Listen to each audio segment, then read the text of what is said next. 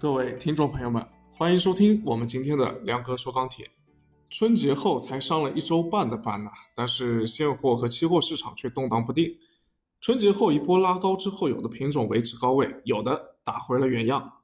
最近股票二级市场也不太平，大家肯定很关心钢铁市场现在到底怎么样啊？有一些高位的品种还能不能撑得住？那今天照例是我们钢立钢联的周例会啊，亮哥在听过各位分析师的观点之后呢，呃，挑了一些啊重点的给大家做了一些总结，分享给大家。那其实今天例会之后啊，亮哥的感觉是最近的市场确实是比较难以判断。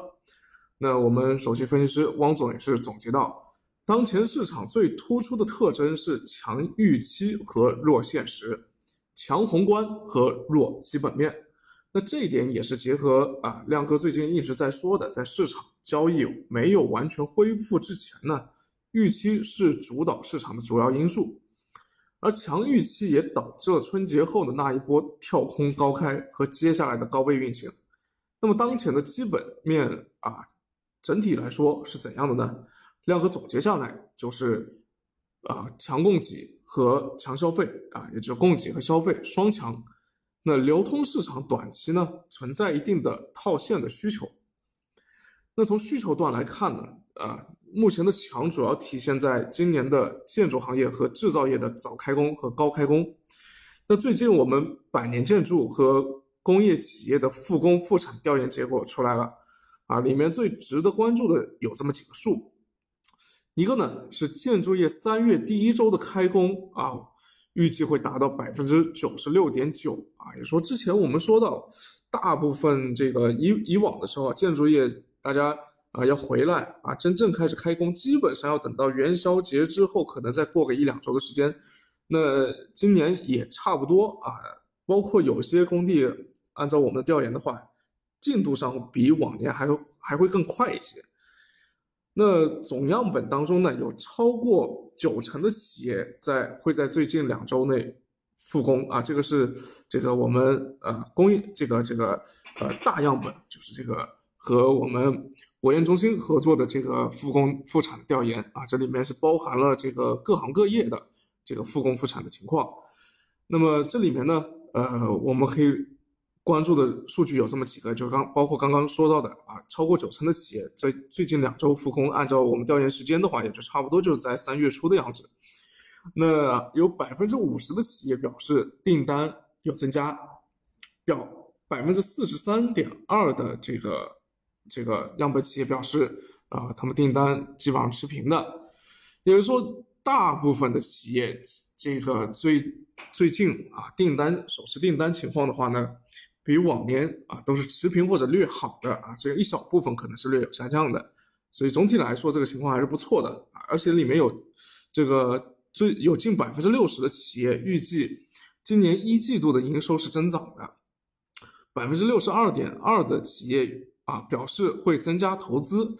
百分之七十的企业对二零二一年的经济表示乐观，所以说今年整体来说这个开局比较好，而且这个大家对于国内的这个。疫情的防控啊，也都是充满信心，所以，呃，总体来说，这个需求端啊，看起来还是比较强的，而且呢，呃，也是存在啊非常偏乐观的一个预期在那边。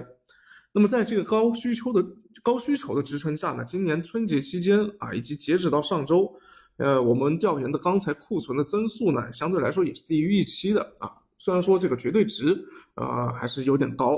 啊，但是这个库存增速相对来说是低于预期的，也说它增长的比较慢。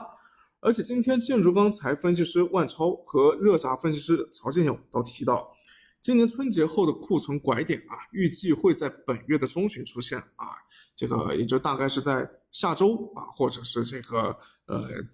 下周呃，或者是三月十二号的样子。那基本上呢，符合正常年份的这么一个规律，所以说也是不好不坏啊。那分品种来看呢，最近一周的趋势也是有明显的分歧。呃，总体来看呢，预期啊这块来看呢，成品材受到这个需求这个支撑的比较强啊，下面还有这个成本的托举，所以保持高位震荡的可能性会比较大。那铁矿石近期因为到港量的增加，以及啊即将到来的两会啊，有一个限产限产的预期在，所以呢可能会略有回调啊，但是总体来说空间也不会太大。呃，焦煤、焦煤、焦炭最近的表现呢，确实就是怎么来怎么回去的，而且目前来看呢，焦炭的第二轮提降落地已经没有什么悬念了啊，基本上已经被市场所认可了。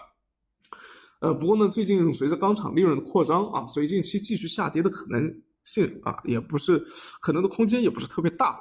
啊，所以目前来看的话呢，就是说有些品种虽然说比较弱，但是呢。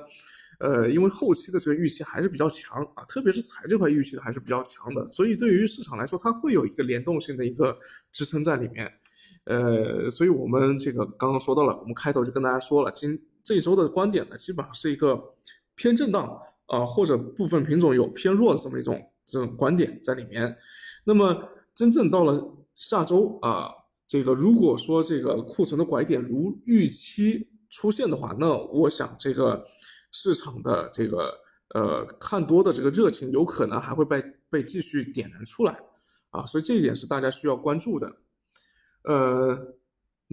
这个我们最近也在做一些这个下游企业的这个实际的调研啊，因为最近这个价格涨涨得非常多，嗯，包括最近看到这个我们看到